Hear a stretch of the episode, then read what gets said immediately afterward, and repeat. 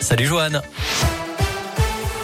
Salut Cyril, salut à tous. À la une de l'actualité, la galère qui s'annonce sur les rails pendant les vacances de Noël. Des appels à la grève ont été déposés, notamment euh, concernant les TGV Sud-Est. Ça concerne les vendredis, samedis et dimanches des trois week-ends de vacances. Ça commencera donc, vous l'aurez compris, dès ce vendredi.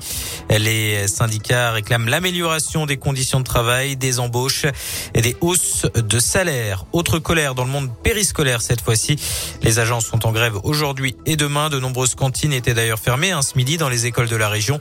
Un mouvement national avec des rassemblements un peu partout dans la région, à Bourg-en-Bresse cet après-midi, à Clermont-Ferrand c'était ce matin et à Saint-Etienne le rendez-vous ce sera demain à 15h. Les agents périscolaires qui réclament eux aussi de meilleures conditions de travail et de pouvoir également bénéficier de contrats euh, titulaires.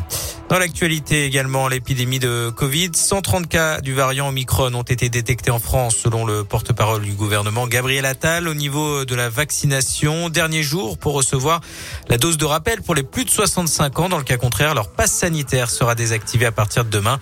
À noter que le vaccinodrome du centre commercial de la Pardieu reprendra du service à partir de demain et jusqu'au 8 janvier. De son côté, Pfizer annonce des résultats encourageants pour sa fameuse pilule anti-Covid. Le groupe pharmaceutique annonce euh, qu'elle réduit les hospitalisations et les décès de 90% pour les euh, personnes à risque les premiers jours suivant l'apparition des symptômes.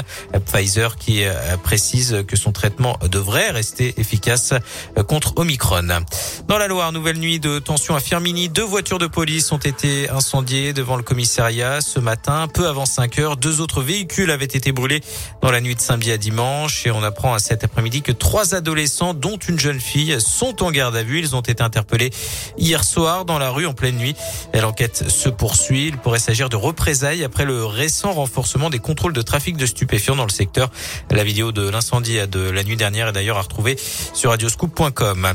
Dans l'un, les agents de la route se sont rassemblés devant le conseil départemental de Bourg-en-Bresse en début d'après-midi pour protester contre la suppression de deux jours de congé. La CGT a déposé un préavis de grève du 1er décembre au 31 mars. Une menace de ne pas déneiger les routes s'ils ne sont pas reçus par le président du conseil départemental. En sport et en foot, le tirage au sort des 16e de finale de la Coupe de France féminine. L'OL se déplacera à Bordeaux, Saint-Etienne recevra Montpellier, le Puy-en-Velay se déplacera à Albi, tandis que Iser recevra Toulouse. Et puis du basket, ce soir, la JL Bourg retrouve l'Eurocoupe avec un déplacement à Ulm en Allemagne. Coup d'envoi à 19h30. On termine avec la météo, alternance de nuages et d'éclaircies sur l'ensemble de la région cet après-midi, même si la tendance est plus au gris. Hein, comptez 4 degrés à Lyon, 3 à Bourg-en-Bresse, 8 degrés à Saint-Etienne. Pour demain, ce sera du soleil le matin et à nouveau euh, de la grisaille au cours de l'après-midi. À plus tard.